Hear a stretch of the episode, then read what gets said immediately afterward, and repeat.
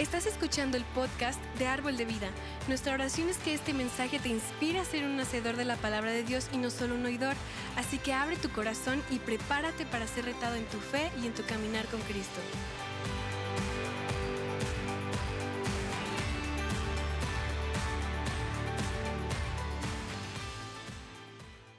No sé ustedes, pero creo que es tan interesante que cuando empezamos a acercarnos a la Navidad, la, la mayoría de la gente empieza a pensar en, los- en los demás. El nivel, de hecho, como el nivel de bondad y, y consideración hacia los demás siempre es mucho mayor durante esta época del año. ¿Alguien más ha, ha- notado eso? Durante la Navidad y todo, entonces sus, todos sus corazones están muy generosos y, y empresas, iglesias, incluso el gobierno está organ- organizando campañas para ayudar a los menos afortunados que, nosotros durante esta época del año. Y, de hecho, normalmente durante diciembre y todo, ayudamos más a las personas, nos preocupamos más por las personas durante esta época del año, ¿verdad? Es cierto. Y pues deberíamos estar, deberíamos estar haciendo eso como todo el año, no solo un mes o dos meses por año, pero como todos, todos somos más sensibles a las necesidades de los demás, siento que, siento que deberíamos hablar sobre eso. Tenemos, tenemos que tocar este tema y entenderlo bien de, de cuál es nuestra parte, cuál es nuestro rol en todo eso. Y necesitamos hablar sobre lo que Dios dice sobre ser bondadoso con nuestro prójimo, mostrar el amor y la aceptación de Dios. Entonces, porque no es solo algo que hacemos durante la Navidad, es, es- es un mandato de Dios. Es una expectativa que Él tiene para nosotros como, como su iglesia, su pueblo. Y hoy estamos comenzando una nueva serie de cuatro semanas que nos enseña cómo ser un buen prójimo. O, o- o podemos decir también un buen vecino. Porque e- es más que solo una sonrisa y un saludo. Y en la primera parte de, de nuestra nueva serie aprenderemos que cuidarnos unos a otros es posible a pesar de, de nuestras diferencias racia- ah, ¿cómo se dice? raciales, ¿cómo es correcto? Y, y durante esas próximas cuatro semanas veremos cuatro de, la- de los temas más importantes y grandes del mundo de hoy. Y vamos a hablar sobre cómo, cómo podemos ser un buen prójimo, buen vecino para aquellos que pueden, que pueden ah, necesitar ayuda o, o pueden ser diferentes a nosotros. Y espero que veas lo que está pasando en el mundo de hoy, porque el mundo ha cambiado. No es el mismo mundo donde, donde yo era joven, ¿verdad? ¿Alguien más ha notado la diferencia? Grandísimo. Eh, esa es mi observación personal. Pero siento que, que hay mucho más odio en el mundo de hoy, en nuestra sociedad, contra otros grupos de personas, otros grupos étnicos y personas que creen de manera diferente a nosotros. Y sí, incluso un, un- una color o tono de piel. Y hoy en día hay, hay un, hay un problema grave en nuestra sociedad y creo que, que la iglesia está llamada a ser parte de la solución. Somos la solución. Y de lo que quiero hablarles hoy es de esta horrible idea tóxica llamada racismo. Estaba, yo, estaba batallando seriamente con este tema mientras preparaba, ah, preparara ah, este mensaje porque honestamente no, no puedo decir que haya experimentado el tipo de racismo que veo que está sucediendo en, en nuestro mundo hoy. Y no sé si ustedes pueden decir que has experimentado ese tipo de, de racismo, pero y no es solo aquí en México, pero está en todas partes. Y yo creo que es interesante escuchar a algunos de, de nuestros políticos decir que no tenemos, ay, no tenemos racismo aquí en México porque todos somos mestizos. Pero eso nos da a otros a mostrar amor a todos. Ese es nuestro llamado, como, como creyentes, como la iglesia, pero como, como creyentes. Y yo he tenido la eh, suerte en mi vida. Eh, el único racismo que yo he experimentado es cuando, cuando voy al mercado o un tanguis. Ah, en, en cuanto, en cuanto ven a- al gringo, todos quieren subir el precio. en serio, es cierto. ¿Sí o no? y nosotros vivimos en, en Lima, Perú, en 1999. Y había un mercado local al que nos gustaba ir. Y mi esposa siempre me decía, mi amor, no puedes estar conmigo en el mercado. Quédate como 30, 30 pasos ah, detrás de mí. Eso es porque si yo estaba con ella, duplicaba los precios porque, porque soy blanco. Y ah, así que no he experimentado realmente eh, el racismo en, mi vida, no, no como algunas personas. Y mi esposa, sin embargo, experimentó el racismo al crecer en, una, en un pequeño pueblo alemán en Texas y uh, afuera de San Antonio. Y compartiré más de su historia en, un ratito. Mi, perspectiva es muy diferente a la de él. Y, pero comencemos por mirar, mirar este encuentro que, que Jesús tuvo con un hombre. En esta historia Jesús nos muestra cómo ser un buen prójimo. Y durante esta serie vamos a hablar mucho de cómo ser un buen vecino ah, también, pero más o menos misma palabra o mismo ah, sentir. Y, la historia también trata sobre racismo. Y el título de este mensaje es Reconciliación Racial. Y vamos a ver el capítulo 10 del libro de Lucas, del libro de Lucas hay un encuentro interesante que Jesús tiene con un experto en la ley. Y este tipo se acerca a Jesús y le hace una pregunta. El experto dice en Lucas capítulo 10, versículo 25 a 28. Dice, en esto se presentó un experto en la ley. Y para poner a prueba a Jesús, le hizo esta pregunta. Maestro, ¿qué tengo que hacer para heredar la vida eterna? Y Jesús hace lo que Jesús hace a menudo. Responde una pregunta con una pregunta. Y le preguntó al chico, versículo 26, Jesús replicó, ¿qué está escrito en la ley? ¿Cómo la interpretas tú? Versículo 27, como respuesta el hombre citó, ama al Señor tu Dios con todo tu corazón, con todo tu ser, con todas tus fuerzas y con toda tu mente. Y ama a tu quien? Prójimo como a ti mismo. Bien contestado, ah, le dijo Jesús, haz eso y vivirás. Vívelo y hazlo, es, lo, que, lo que le dice Jesús. Y pero mira la respuesta del experto en la ley. Eh, eh, más o menos, eh, él dice como, se supone que debo amar a, Dios y a mi, mi, mi, prójimo. Y luego hacen una pregunta muy concreta, muy clarificadora. Ya, ya sabe que se supone que debe amar a su prójimo. Pero mira lo que dice en versículo 29. Pero él quería justificarse. Así que le preguntó a Jesús, ¿y quién es mi prójimo? Ah, bueno, se, supone que debo amar a la gente, pero, pero ¿a quién tengo que amar exactamente? Pues, si se supone que, que, debe, que debo amar a mi prójimo, necesito saber quién es mi prójimo. En otras palabras, Jesús, tengo que, tengo que amar a las personas que, que, que escuchen el tipo de, de, música equivocado, porque escucho el tipo de música eh, adecuado. Tengo que escuchar a personas que tal vez no fueron educados de la forma en que yo fui educado, porque ya sabes, soy muy importante porque tengo una educación y no todos la tienen.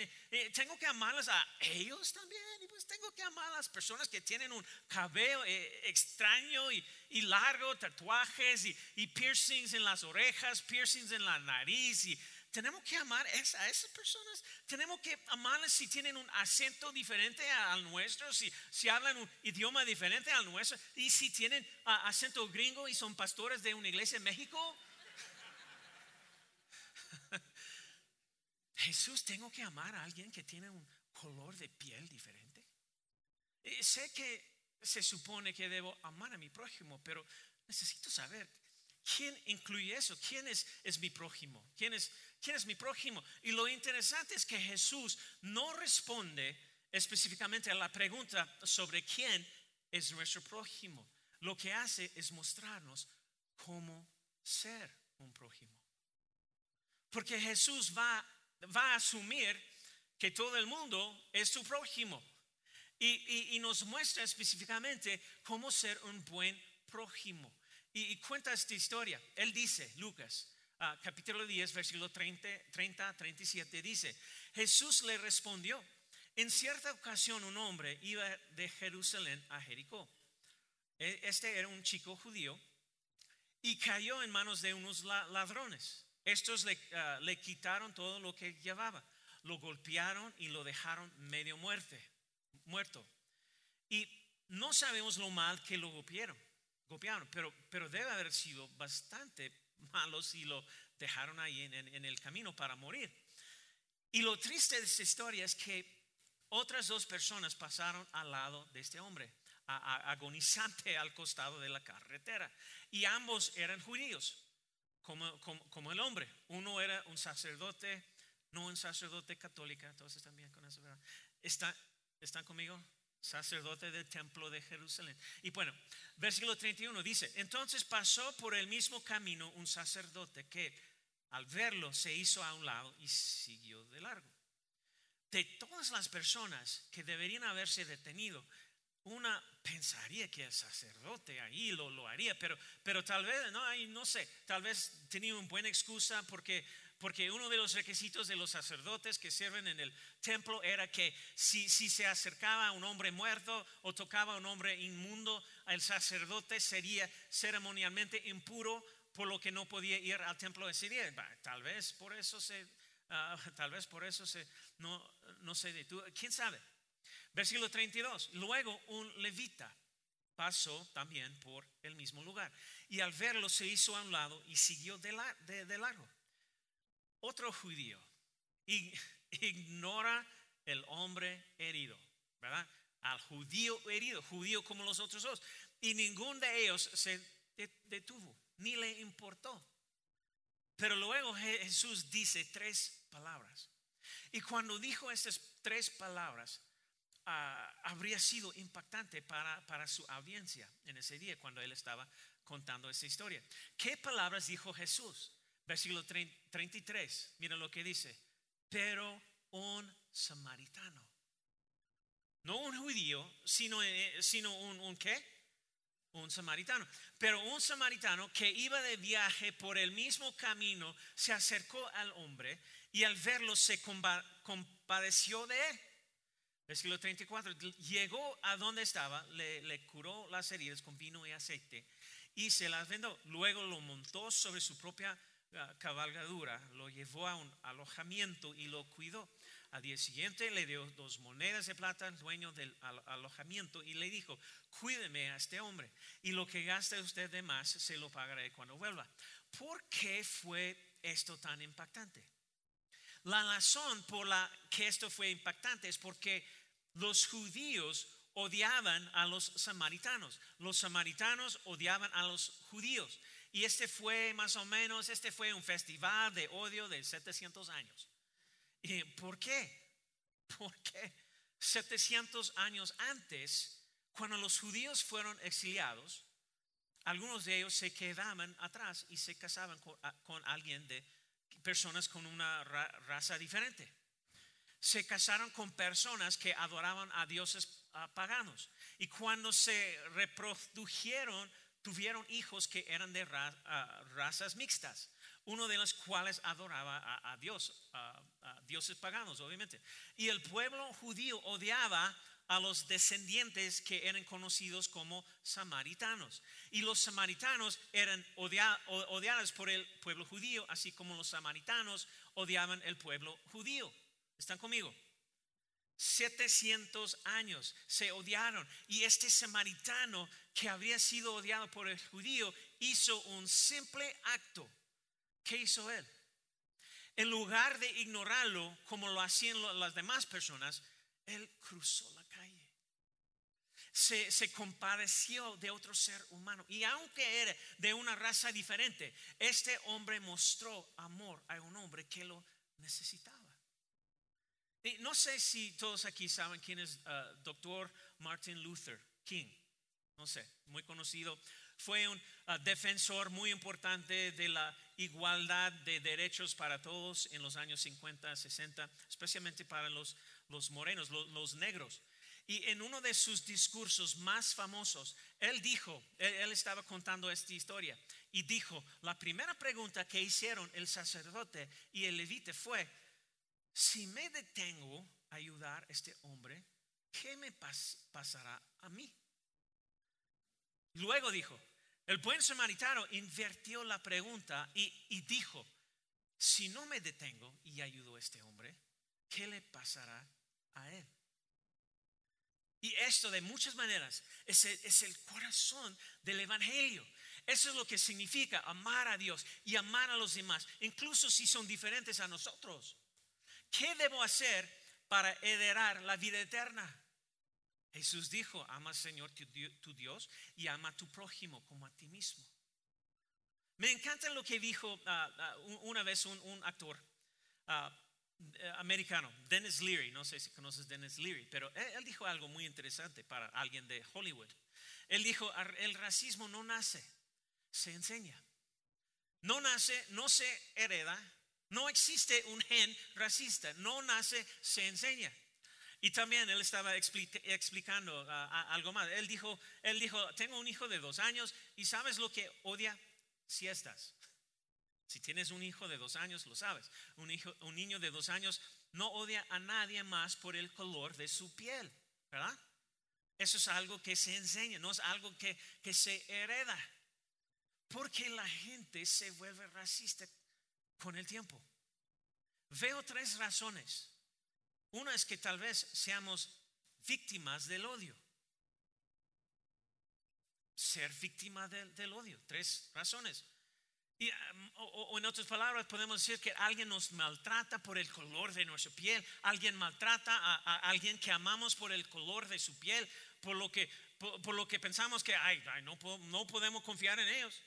Por lo tanto, no me agradan y no les agrado a ellos. Segunda cosa, me fue enseñado, me fue enseñado ay, nuestra familia, no nos juntamos con esas personas, no confiamos en ellos, son todos así. Se enseña y se transmite de generación en generación. Y la tercera cosa es, es la ignorancia. Falta de quizás exposición. Ah, nunca hemos estado con personas así. Son diferentes y por lo tanto no deben ayudarme y pues agradarme. Eh, no importa cuál sea la razón, tenemos que reconocer estas raíces de racismo que se han plantado en nuestras mentes, nuestros corazones, ya sea intencionalmente o simplemente porque fuimos creados de esa manera, e incluso inconscientemente, existen en algún lugar dentro de nosotros. Y no puedes decir que no. Ay, no, pastor, yo, yo no soy así. Y uno de los hechos más importantes sobre el racismo que debemos comprender es el racismo no es un problema de la piel. El racismo es un problema de pecado. Está muy quedado aquí. ¿Todos están aquí? Ouch, sí, cierto. Es importante saber eso. E, es una cuestión de, pecado. De hecho, Santiago, capítulo 2, versículo 9, dice esto. Pero, pero si favorecen más a algunas personas que a otras, ¿qué, está sucediendo aquí? ¿Qué? cometen pecado, pecado, son culpables de violar la ley. Dice, wow, me, pregunto, ¿cuántas personas se sorprenden de que la Biblia diga eso? ¿Alguien? Es interesante. Si, si favoreces a algunas personas ah, sobre otras, ¿qué estás haciendo? Estás cometiendo un pecado. Dijo que eres culpable de infringir la ley, violar la ley. Ah, me, gustas porque te pareces a mí. Mis hijos pueden jugar con tus hijos porque se parecen a mis hijos. Y pues nos educaron en el mismo lugar y nos vemos de la misma manera. Eh, eh, estamos en el mismo nivel, económico, pero tú eres diferente. Tienes un color de piel diferente. No crees lo que, lo que yo, ni siquiera te gusta la misma música que a mí. Si compras tu ropa en Soriana, yo compro la mía en Liverpool. Algo. ¿Me entiendes lo que estoy diciendo? Y pues cada vez que actuamos así, no es un problema de la piel, es un problema de pecado. No está bien ante Dios y no debería estar bien ante nosotros. Eso plantea la pregunta principal. Como seguidores de Jesús, ¿cómo, ¿cómo estamos llamados a amar a nuestro prójimo? ¿Cómo estamos llamados a amar a aquellos que pueden verse un poco diferentes a nosotros? Y hoy yo quiero plantear tres cuestiones, tres cuestiones muy importantes. Creo con todo mi corazón que Dios nos ayudará a hacer esto bien y que amaremos a nuestro prójimo como a nosotros mismos. Pero la primera cosa, y esto va a ser difícil para muchos de nosotros, pero este es el, nuestro punto de partida. El Espíritu Santo, el Espíritu Santo te va a ayudar con esto, pero tenemos que ser honestos con nosotros mismos. Tenemos que ser transparentes, tenemos que ser sinceros y tenemos que ser el número, eh, el número uno. ¿Cómo podemos ser un buen vecino de los uh, buen uh, prójimo de los que son diferentes de nosotros? Número uno, tenemos que reconocer nuestros prejuicios. Necesitamos reconocer nuestros prejuicios. Eso es realmente difícil de hacer porque los, los, prejuicios son muy difíciles de ver en el espejo porque a menudo nos sentimos justificados en cómo podríamos sentirnos contra otra persona. ¿Verdad? Amén ouch. Incluso si nuestra mentalidad de prejuicio o nuestra actitud racista no es intencional sigue siendo real y sigue siendo un pecado. Podría ser totalmente como accidental. E, eso le sucedió a mi esposa. Mi esposa, mi cuñada, Jessamy, la esposa de mi hermano. Ustedes saben, eh, ya saben ustedes, solo, yo solo tengo dos colores, blanco o rojo. Nada en medio. Eso es todo. Bueno, mi hermano y mi cuñada, los que no conocen a ellos, están en otro nivel de blanco. Son súper blancos, como Gasparín, el fantasma, algo así. En, serio, cuando tiene shorts, es que, ah, ah. lentes. así que, así que mi esposa y mi cuñada estaba comprando para uno de los alcances que hicimos en, el verano, yo creo. Y compraron muchas cosas. Y ambas están en la, fila para pagar. Y mi, cuñada estaba como en la fila primero, mi esposa detrás de ella. Y mi esposa, mi esposa estaba pagando por todo, pero la cajera solo hablaba con, con mi cuñada. Y mi cuñada no, no puede hablar ni nada de español. Y ni siquiera miraba a mi esposa porque pensaba que mi esposa era su empleada. Y mi cuñada una rica dama blanca o algo así, no sé qué pensó ella. Y mi esposa tuvo que decirle, hey, hey, hola, yo estoy pagando por todo esto, no ella, estas son mis cosas, no de ella, yo no trabajo para ella. y, y chistoso, ahora, lo curioso es que cuando, cuando vamos a esa misma tienda y compramos muchas cosas para lo que sea, si soy el primero en la fila, el chico blanco y el gringo, ellos, ya saben que trabajo para ella, mi esposa. No sé por qué piensan así eso. ok, bueno. Es un poco gracioso. Mi esposa no, no se ofende, pero, pero eh, eso es como racismo accidental, ah, ah, porque la cajera no era mala, no estaba tratando de insultar a mi esposa intencionalmente, pero hizo un juicio basado en el color de su piel. ¿Sí o no? Accidental o no, todavía tenemos que llamarlo como es. Ese es el tipo de cosas que están en nuestros corazones. Está, está mal, es, prejuicio, es crítico, es racista y honestamente es realmente grosero. ¿Qué significa la palabra ah, prejuicio? Significa prejuzgar, una opinión preconcebida que no se basa en la razón o la experiencia real. Y apuesto a que la mayoría de ustedes si tienen el corazón de ser realmente honestos, admitirán que fueron creados con algún tipo de prejuicio. ¿Por qué? Porque somos gente pecadora y estamos ah, predispuestos a hacer juicios erróneos sobre las personas. Y me creí, crié eh, eh, en un hogar que hablaba de cómo los ricos eran un poco, ah, ¿cómo se dice? Codiciosos. Los, ricos eran esto y aquello. No sé si alguien más pensó eso mientras crecía. Y yo siempre salía con los niños que pensaban lo mismo. Y odiamos a los niños de nuestra escuela que eran ricos. Eso es lo que nos enseñaron. Y quizás creciste pensando que, ay, ¿sabes qué? Las personas con sobre, sobrepeso son realmente flojas o un común hoy en día es como, y yo también soy, culpable de eso, ay, la generación más joven no quiere trabajar, no quiere encontrar un trabajo. ¿Alguien más ha pensado eso? soy senor. Honesto. Y todos hemos crecido pensando ciertas cosas sobre ciertas personas, pero si realmente vamos a ser un buen prójimo o buen vecino, vamos a hablar más de ser un buen vecino durante la serie, y vivir lo que Jesús dice, tenemos que tener el coraje de reconocerlo, de admitirlo, de decir, eh, tal, tal vez tenga prejuicios sobre tal o cual cosa. Y si alguna vez dijiste, hey, eh, Valente, no soy racista, pero no soy racista, pero no sé, no hay nada bueno que venga después de pero. En, ese sentido, nada, nada, nada. No, ay, no soy racista, pero tú sabes que eres racista y tienes que llamarlo así. En cierto grado, en algún nivel, tenemos que reconocerlo y lo vemos a, lo vemos a nuestro alrededor. Somos culpables de ello, no podemos negarlo. Tú sabes que es verdad. Y una de las principales áreas de racismo y juicio que veo aquí en México no es muy diferente de lo, que veo en los Estados Unidos. El, racismo contra los que tienen la piel más oscura. Amén o ouch. O tal vez los que tienen más rasgos ah, faciales de un indígena. O algo así. Nadie quiere que le digan que se ven indios. Yo, sé, yo he estado aquí en, México suficiente tiempo para entender el racismo aquí.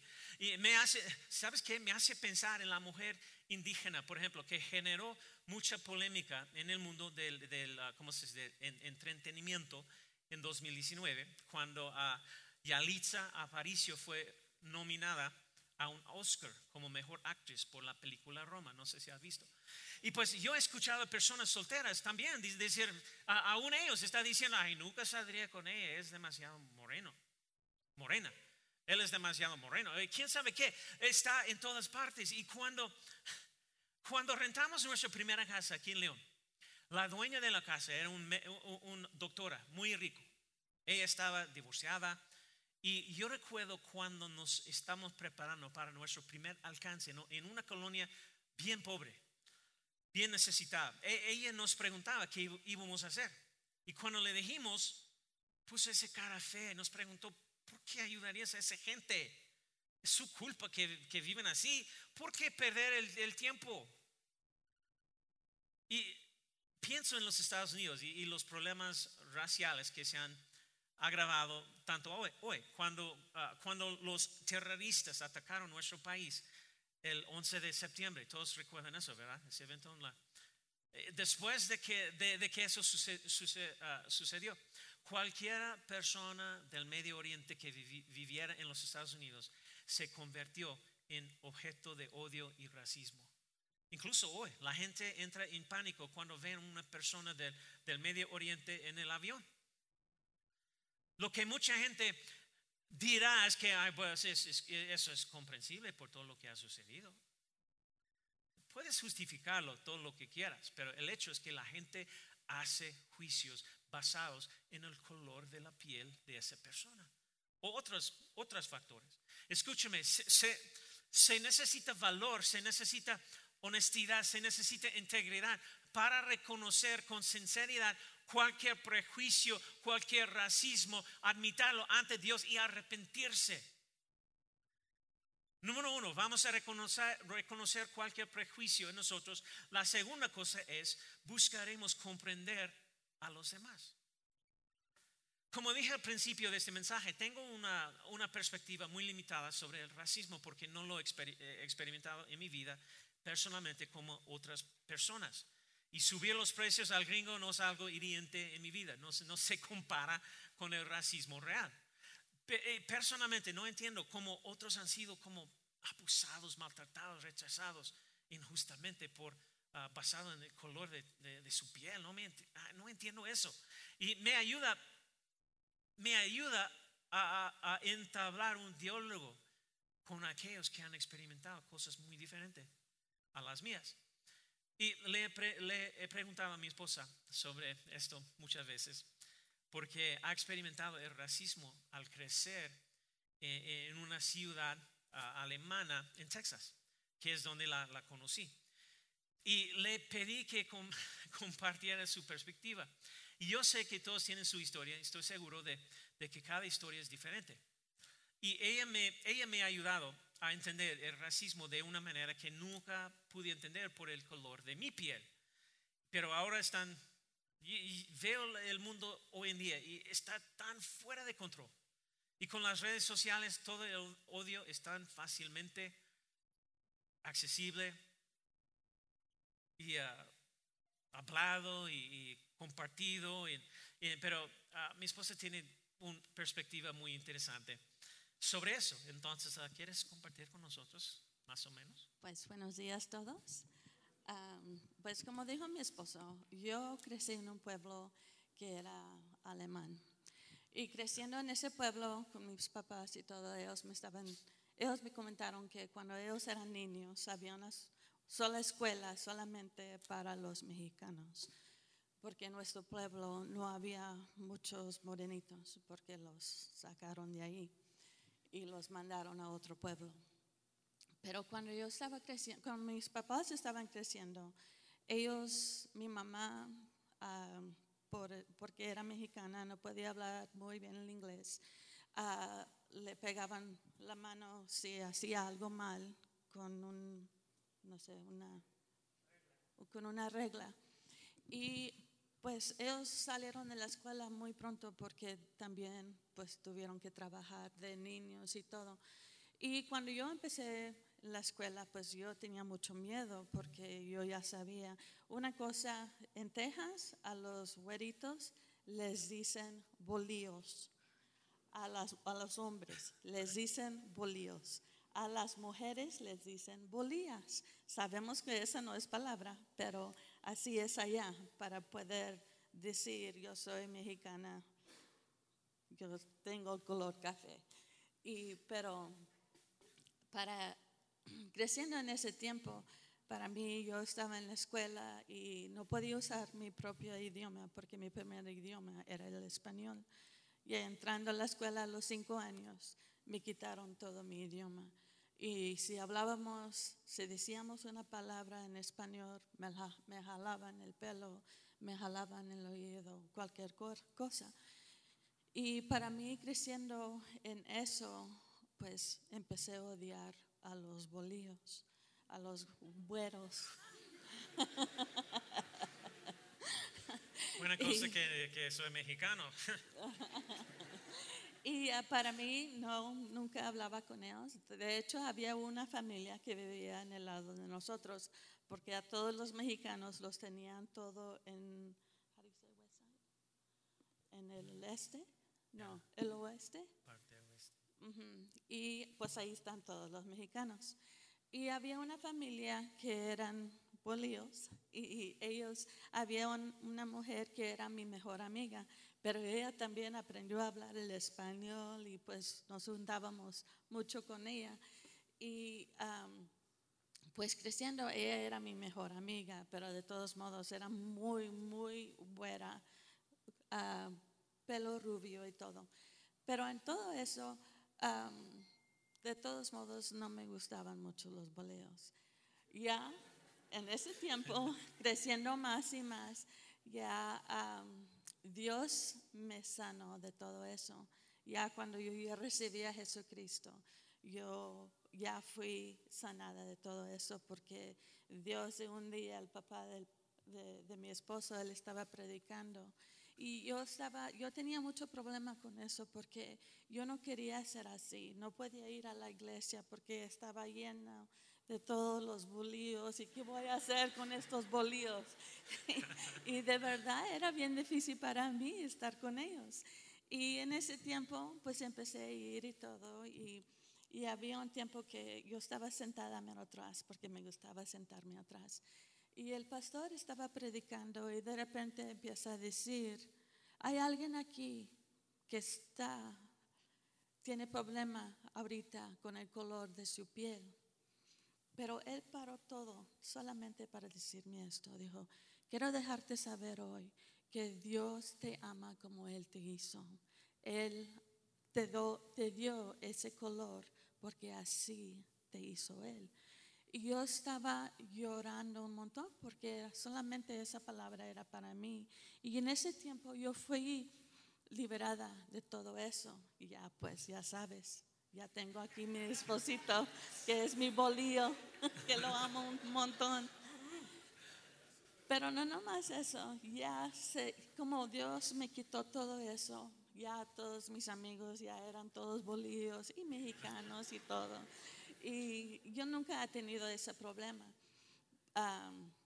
pues solamente sobre los bolillos. Nunca tenía eso con los, con los morenitos. Pero después de eso, llegando aquí, me pasa igual. Porque cuando llego aquí, me dicen, pues me dicen, pues eres mexicana. Pues le digo, pues sí, pero soy mexicana americana, porque en los estados así nos ponen ese ese nombre Mexican American, soy mexicana americana. Y me decían, no, tú no eres mexicana porque no eres de aquí. Le digo, no importa, yo soy mexicana porque mis papás, mis abuelos eran de México. Me decían que no, que no, no eres mexicana. Y yo estoy pensando, y tengo mi, tengo mi corazón muy herido en ese tiempo porque estoy pensando, Dios, allá en los estados no me quieren por el color de mi piel. Aquí no me quieren porque no soy realmente mexicana. De, pues, ¿dónde, de, dónde, pues, ¿de dónde soy? ¿Dónde permanezco? Porque allá no me quieren, aquí no me quieren. Pues, ¿qué voy a hacer? Y me dice, una noche tuve un sueño y el sueño era que estaba yo parada ahí en la línea de la frontera. Y en ese tiempo yo estaba pensando, pues, ¿dónde voy? Porque nadie me quiere por el color de mi piel, porque no soy realmente mexicana. ¿A dónde voy, Dios?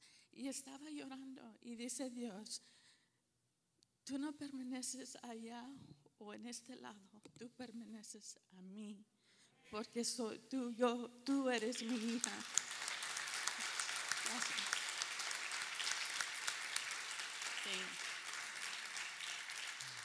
Y en eso ya se me quitó todo.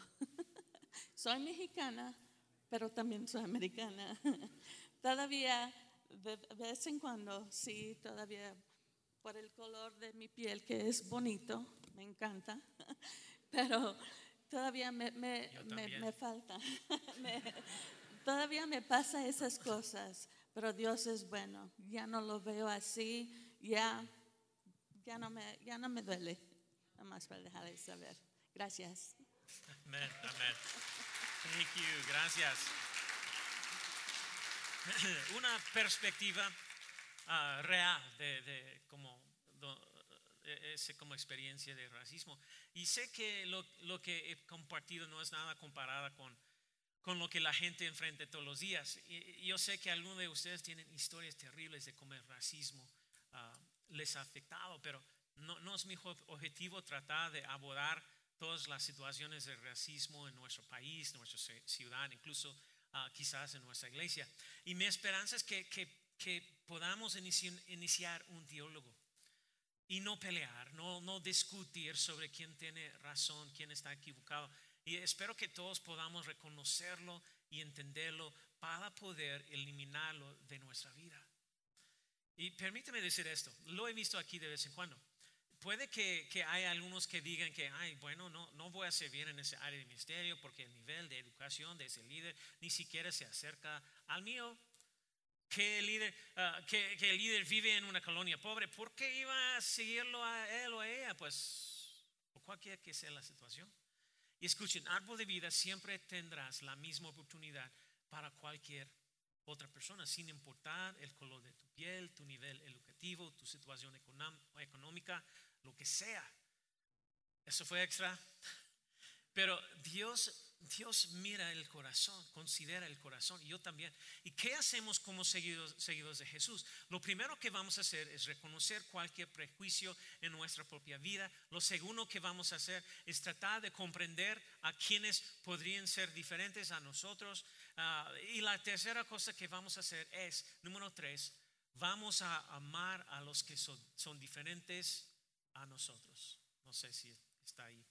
Vamos a amar a los que son diferentes a nosotros. Y eso es lo que Dios nos llama a hacer, amar a los que son diferentes a nosotros, ¿verdad? Y de hecho para mí, una de las historias de amor más conmovedores de, que, se, que se cruzaron en el camino, como el buen samaritano, sucedió en 1996. Y pues aquellos de ustedes conocen algunos, de los momentos raciales históricos de, de los Estados Unidos. Tal vez hayan oído hablar de un grupo llamado uh, el Ku, Ku, Klux Klan. ¿Alguien ha escuchado este grupo? Sí, todos. Son un grupo de odio que odia a cualquier persona de color, especialmente a los negros. O, odian todas las razas que no son blancas. Y debido a los derechos de libertad en los, Estados Unidos, ese tipo de grupos ah, pueden expresar su odio públicamente y está protegido por la ley, la constitución, al igual que aquí en México. Y, ese, año, ese grupo de odio, también llamada KKK, KKK, KKK, eso suena mal. Ups. KKK, ok, mejor.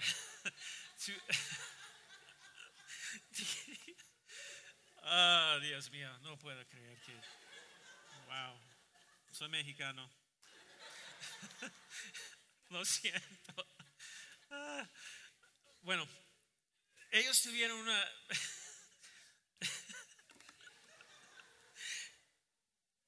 Can't believe I did that. Mm. tuvieron una manifestación en el, en el estado de Michigan. Cada, cada vez que tienen una manifestación, incluso hoy en día, hay toneladas de, manifestantes que están para, evitar que difundan su, odio. Y había un hombre que estaba en el mismo lado de la calle que los ah, manifestantes contra eh, el grupo de, de, odio. Y se infiltró en, en los manifestantes. E, era un hombre blanco gringo, ese tipo vestía una camisa que muchos de los grupos de odio usaban y también tenía un tatuaje nazi en, sus brazos y algunas personas lo, notaron en su grupo. Así que empezaron a, señalar el tipo y gritar, mate al nazi, mate al nazi. Y de repente todos corrieron, corrieron hacia él y comenzaron a golpearlo, patearlo, golpearlo con los palos de sus carteles de protesta. Y bueno, había una niña, una chica de 18 años llamada Keisha Thomas, una niña afroamericana que, corrió y arrojó su cuerpo sobre ese hombre para protegerlo de los golpes. Y de hecho aquí está la famosa foto de, lo que sucedió allí. En uh, como mil, eh, ah, no recuerdo la fecha, 60 y algo. ¿Y qué haría que un joven, una joven, se pusiera en riesgo físico para proteger a un hombre que probablemente quería hacerle daño si tuviera la oportunidad ¿Quién hace eso? ¿Quién hace eso? Déjame decirte quién hace eso. Un seguidor comprometido de Jesús. Amén. Fue entrevistada por todas las estaciones de noticias y periódicos y todo. Todos querían saber por qué protegería este hombre. Dijo que, dijo que ella, que era su fe su fe. También dijo, sabía lo que era ser herida. Las muchas veces que sucedió a mí, deseé, que alguien me hubiera defendido. ¿Qué hizo ella? ¿Qué hizo esa valiente jovencita? ¿Sabes lo que hizo? Caminó como el, buen samaritano, como en, un sentido real, como caminó al otro lado de la calle para proteger a otro ser humano que muy probablemente hubiera deseado su daño. Así es como te conviertes en un buen prójimo. Así es como muestras el amor de Jesús. Desde ese día se ha convertido en una portavoz muy famosa de la reconciliación racial. Y pues leí algunas de sus entrevistas y me encanta lo que dijo a ella sobre amar a tu prójimo como a ti mismo. Y dijo que, dijo que no tienes que hacer, eh, ella dijo que no tienes que hacer grandes cosas para mostrar amor a la gente. Eso es lo que ella dijo. Lo más importante que puedes hacer es ser amable con otro ser humano. Algo tan simple como el contacto visual, una sonrisa, No tiene por qué ser un acto enorme y monumental. ¿Qué es? Es solo mostrar amor. Es mostrar decencia, honor, respeto, consideración, tratar a otro ser humano como a otro ser humano y muestre el amor de Jesús.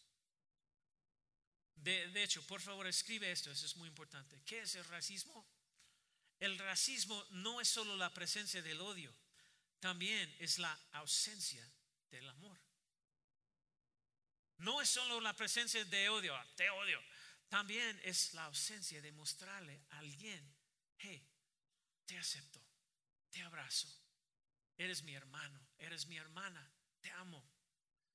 No es solo la presencia de odio, es la ausencia de, amor, la ausencia de contacto, la ausencia de abrazo, la ausencia de decir, ay, de nada, somos, somos, somos uno juntos y mostrar amor.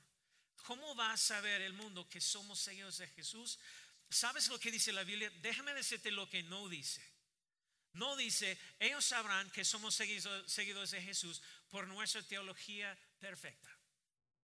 No dice eso.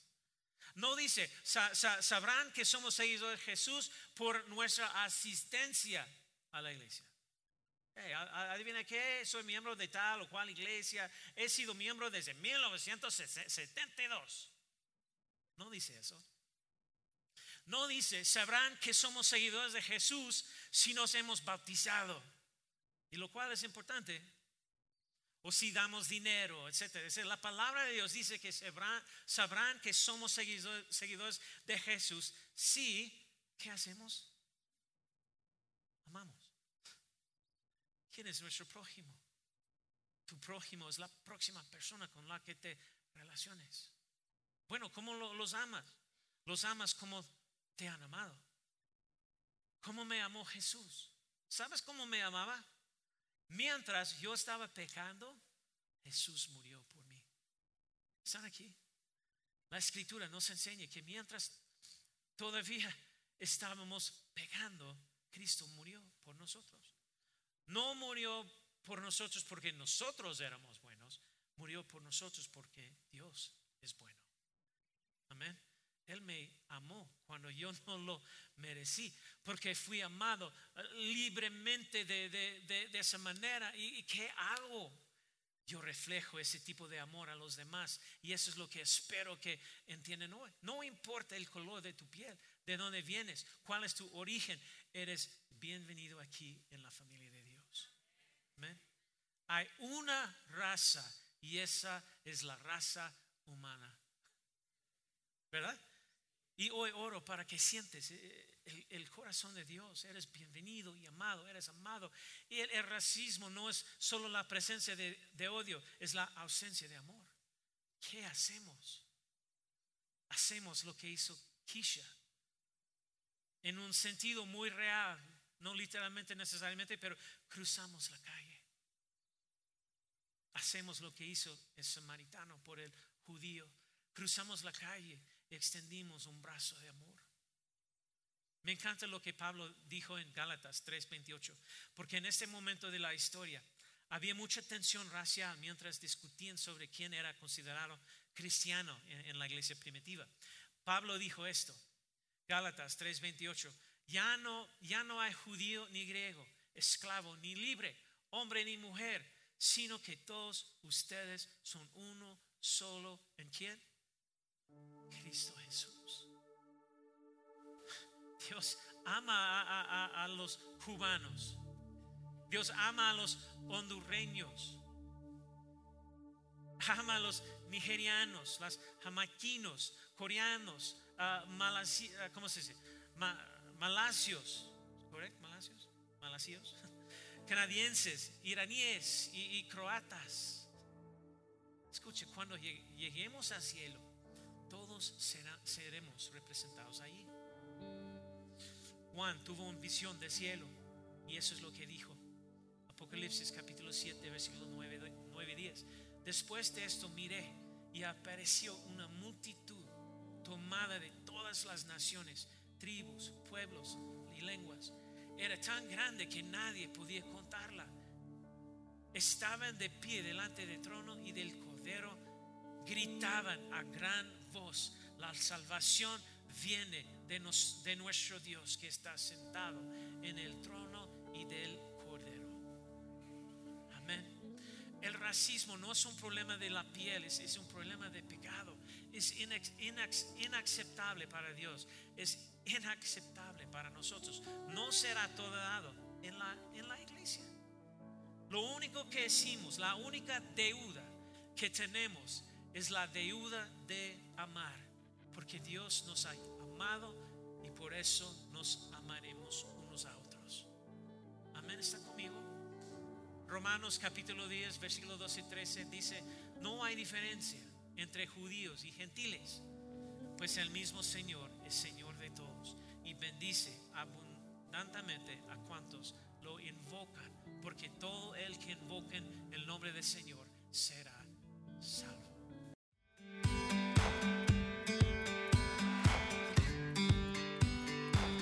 Esperamos que hayas disfrutado de esta palabra. Puedes encontrar más mensajes e información sobre nuestra iglesia en www.arboldevidaleon.com. Queremos invitarte a que nos visites en Boulevard San Juan Bosco 3026, Colonia Cañada del Refugio, o vernos en nuestra página de Facebook Iglesia Árbol de Vida. Una vez más, gracias por escucharnos.